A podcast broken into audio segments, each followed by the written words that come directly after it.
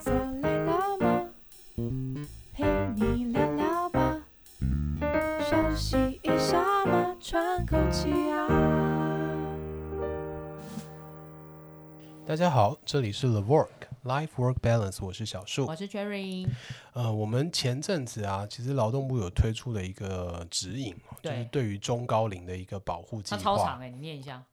我其实名字记不太起来，很长，对，但它的重点就是要保护所谓的中高龄的工作者嘛，对，不对？嗯。好，那中高龄大家一定觉得很奇怪，中高龄到底几岁以上算中高龄？对。结果我们发现指引里面写的岁数很年轻哎，四十高，四十高的是啊，四十五岁以上就算喽。所以其实，啊，我们也快变高龄，好，快要迈入这个需要被保护的阶段，很快就要保护我们喽。好，好，那我们要提一下高龄是几岁？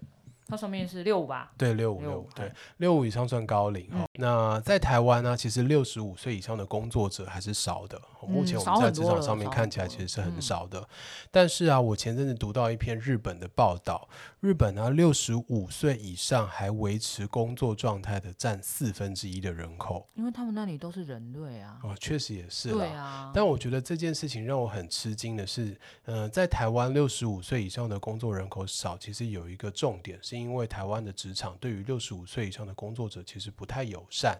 哦，对，就是可能觉得，哎，你年纪大啦，没办法再做呃现在本来的工作啊，对。对对对，因为你的工作体力，嗯，体力下下降了嘛，或者是身体有一些健康上的状况了，嗯、所以就会把你调到去做你能够胜任的工作。但是请你退休，对，但是调到、嗯、呃退休，那这当然是另外一个层面了，嗯、那就是更严重。他觉得你没有办法胜任，没错。那如果他今天回聘这个高龄的员工回来的时候，他常常会说：“哦，其实你不能做原本的工作，哦、你只能去做什么？就是感觉比较轻松简单。”对，那同时你的这个薪水就会降低嘛，嗯、对不对？对。那薪水降低的时候，公司当然对你的重视度就不如以前啦。嗯。那很有可能这个人本来是一个主管。嗯，然后突然被调去变成别人的部署，本来是在骂人的，后来变成被别人骂的。再说下去我都要哭了，怎么听起来这么悲催啊？对啊，所以其实这种不不比较不友善的这种职场环境，嗯、当然就会让中高龄的这些呃工作者有一些却步嘛，所以他们也比较不愿意再回来职场上。哦，难怪在职场上很多就是有一些年就年纪偏大的，可能比如说六十或六十一的，都会都会一副那种没有我我很好。对对对，不老，对对对，一定要不服老。对，如果我承认我老了，我马上就会被别人有一些轻视的情况，甚至是有一些阶级上面的划分，我就会被降阶了。对，这些都是比较不友善的一个状态。对，被你这么一说。我们的职场好像不是挺友善的。嗯，没错。所以我后来看到日本的这篇报道，我很惊讶的就是，为什么他们可以让这么多的高龄人口回到职场上？嗯、那当然，你讲的他们的高龄化本来就很严重。对啊，因为日本真的高龄化的，就是六十几岁在那边那边叫。就是壮年，壮年，壮年的概念，对对对，就是中间分子啊，社会中间这样，所以这也是第一个主因啦。对，然后第二个主因就是他们对于退休以后能够拿到的年金其实是有疑虑的，就会觉得说，哎，我退休了，那可能我拿到的生活费不足以让我继续生活，对，所以他也会主动回到职场。嗯嗯，所以在这两个主因底下，再加上他们现在营造出相对比较友善的职场环境，所以才有办法让这么多的人口回到工作职场上。上来，对，嗯，确实，在日本，因为应该是说，如果我们以对老呃长者友善来说啊，嗯、日本其实在各方面都做得非常非常的好。对，因为他们提早高龄化了，所以，所以他们对于这件事情已经投入了相对相对台湾比较多的时间来研究。嗯，这应该是一个，然后另外一个是，他们好像也对于就是。长者比较友善呢？哦，好像是。我觉得那个是环境氛围。对你这样子一说，确实好像也是。对他们，不管是不是职场，在于呃老人的社会环境这一块，其实他们也都做得非常的。在他们的文化里面，好像对长者友善就是一个吉祥物、根深蒂固的概念了。对，我觉得是吉祥物，就是你知道，老人出现就是吉祥物的概念。是是是，对，这这确实也是。嗯，好。然后啊，我在看这篇报道的时候，就发现他有提出几个对长者友善的工作职场调整的方法。哦，那第一个呢，就是他认为说，我们现在常常在职场上面会对一些新进人员去做一些职涯上面的面谈或者是规划嘛，就问他说，哎，你对未来有什么期待啊？帮助他赶快进入工作，对对对，然后进入工作的状态，然后甚至也帮他去厘清说，他对于他人生的规划可能分哪几个阶段这样子。那未来可能升迁上面有什么样的一个方向？对，那日本他提出来的概念就是，你不只要对这些新进人员做这件事情，你对退休以后重新回聘回来的这些高龄员工，也应该要去做这样的一个职涯规划的面谈。就是我们不要认为他已经在这个职场上待很久了，嗯、应该什么都了解，他应该知道他要干嘛。没错，呃、我们也要重新规划。嗯，而且这个规划不只是对于他现在回来的这一份工作去规划，还要了解一下他对他退休后的生活有什么样的期待。那这个期待呢，它中间会变成是一个转换的过渡期，就是比如说在工作的过程中，同时他要准备他以后退休的生活方式，嗯，他要慢慢去调整他的工作步调跟他退休生活的步调。因为确实，如果以他的年纪在这个人生的比重来讲，嗯，其实会有一点点差距了嘛。嗯，因为工作可能这时候就不是这么绝对，因为不用养家活口啊，嗯，或者是其他的。是的。哦，这倒蛮有趣的。对，所以如果提到这件事情以后，下一个步骤就是他会去厘清这一个员工，高龄员工，他在这一份工作上面到底期待获得的是什么？比如说，如果我们今天一个新进员工好了，他可能期待的就是一份很好的薪水。嗯对，我可能要成家要立业嘛，所以我需要一份很好的薪水。嗯、但就像你刚刚提到的、啊，对于一个高龄员工来讲，他的孩子都长大啦，他都可以自理啦。相对来讲，这一份经济上的收入对我来讲就相对没有那么的重要。嗯，那我在这份工作里面还可以期待什么？但是我觉得，如果是高龄者啊，他返回职场啊，说实在我，我我个人认为，嗯。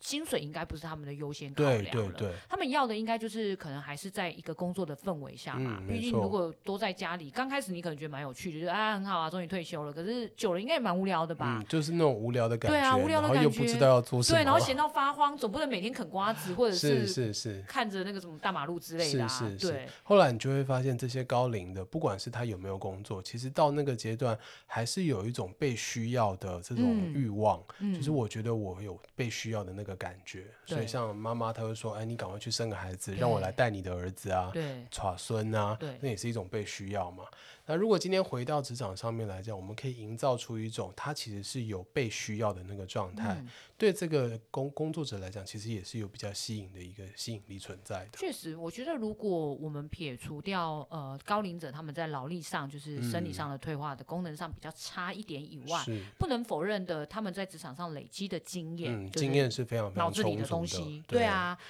应该所以这时候其实可以让他们以一种呃不同样的角色，比如说是部门里面的顾问，哦、呃，或者是呃他回来当做一些呃指导的人员，对，那从从旁指导的过程当中，他可以把经验分享给比较年轻的工作者，嗯嗯嗯嗯，那这时候他在工作里面得到的东西就是被需要的感觉，对，可能还有其他的一些成就感。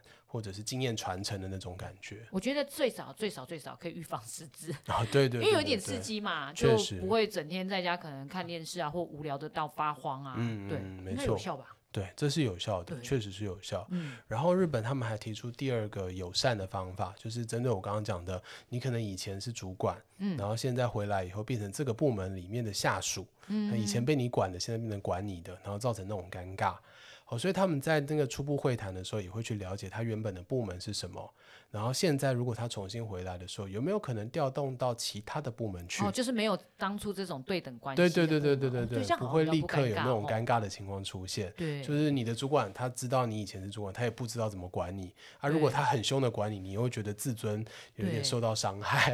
这样好像有点欺负老人家哎。对啊对啊，嗯、所以他们在那个初次面谈的时候，也会去做这样的设计，嗯、让他比较不会遇到这种尴尬的情况。哦、这，这也是一个很友善的方法。哎，这个还不错哎。对，然后最后就是他们会提出一种多元职场的概念。所谓的多元职场，就是说他会去做出克制化的劳动契约。哦，因为我们现在的劳动契约大部分以全时工时来说，嗯、可能就是一个礼拜工作五天嘛。对。然后固定的工作时数、嗯，固定的薪水。对。然后你可能会有一些奖励的制度，或者是惩处的制度。嗯、但大家基本上都是一样的。都是一样的，没有错。那克制化的劳动契约就是说，我们在厘清这个高龄工作者他到底对于这份工作的期待是什么，还有他的需求是什么以后，针对他现在的这个状态去设计他的劳动契约。但这个。我个人觉得在台湾有，有一点难，对不对？我觉得难度蛮高的，超难，因为雇主要先能接受，呃，就是高龄者，然后继续工作这件事情，除非他有真的非常重要的不可取代性，要不然。嗯，以现在雇主的想法，大概都会觉得说，就是找一个新的就好啦，对，啊，年轻又好用啊，什么之类的，对。对，所以我觉得这一点真的是日本很先进的地方，嗯、他们愿意从雇主的角度去替劳工设计这种克制化的劳动契约，嗯，比如说你可以一个礼拜来上班三天就好了。然后这三天呢，他给付你多少的薪水？嗯，那你剩下的时间，你可以去做你喜欢的事情。嗯，你可以去泡茶，你可以去学花道啊，你可以去爬山啊，哦，就是做一些你可能未来退休以后会做的事情，慢慢去做一个调整。不过我觉得日本可能是源自于他们社会文化，就是对于老者啊，嗯、就是老有所终，他们可以自己知道，就是退而不休这个概念，嗯、没错。所以他们愿意去做这样子的事情，是包括他们整个社会体制，其实都还算是对于呃高龄者是友善的，是没错。因为在这个部分，其实他们的重点都已经不是那个工作本身，嗯，没错，呃，薪水价值了，是。对，甚至有一些案子，他是提出来说，他可能本来是做这个专业的，嗯，那他六十五岁退休了，但是他想要再重新回到职场，这时候他想要学新的东西，对，哦，所以他去做了另外一个专业，嗯，那另外一个专业，因为他是算入门嘛，所以他一定是属于比较初级的劳工，嗯，好，那初级劳工在这个情况底下，雇主还是愿意因为他的年龄替他设计，就是所谓的这种克制化的劳动契约，让他有机会透过这一份工作重新学到一个东西。而且这应该会有新的、不一样的成就感。对对对，那个成就感其实也是老者他回到职场上的另外一个动机了。好有爱哦。对啊，所以他们才有办法达到这么高比例的嗯高龄劳动人口。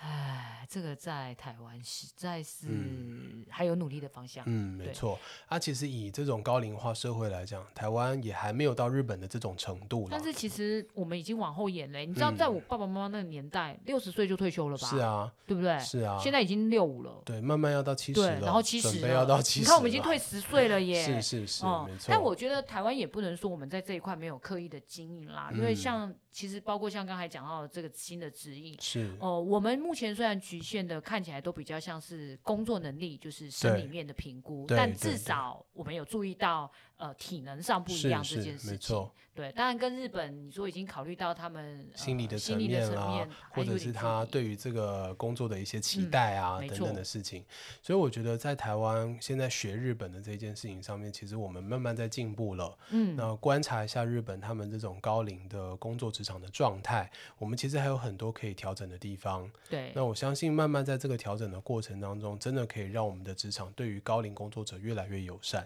我觉得那个友善，我们刚才讲的好像都是雇主面啊、环境面。嗯、我觉得有一个还是人呢、欸。嗯，没错。人就是跟他们共事的这些员同事们。是是。对，不要嫌弃老人家。对啊，你有发现就是，如果你去日本玩的时候，你你可以注意到，就是他们真的有那种八十几岁的老人家，嗯、就是做一些比较简单的劳务，比如说可能卖东西或什么。但是大家其实都蛮有耐心，因为他们的动作就是比较慢，嗯、可以等。这件事情，我觉得在台湾有一点点就是。难啦，就是大家那个步调，嗯、可能这也是生活的步调，可是大家的那个耐心跟可接受度好像还有一点点差距。嗯嗯，对对，我觉得这件事情在雇主端其实也有一些可以努力的方向啦。嗯、就是呃，如果我今天聘了一个高龄工作者回来，他的工作一定要去做调整。对。那如果我今天放着他做原本一模一样的工作，跟一个年轻的工作者放在一起当做伙伴的话，哦、那就完全就是被打趴。对啊，那一定会被打趴，而且一定会被 嫌弃的、啊。对对对。哦，所以其实我们真的去做了一些。克制化的工作调整以后，对于年轻工作者来讲，他们也会比较容易去尊重这些老者。嗯，就是因为他的工作本来就少一点点，那动作慢一点点，其实也是可以接受的。而且我觉得可以试着从质，而不是去看量这件事情来出发。嗯嗯嗯、就是我们可能需要吸取的是他在这份工作，甚至是一个新工作。我觉得就算是一个新工作，嗯、像刚才讲的不同领域的工作，呃，他们是一个可能工作四五十年的。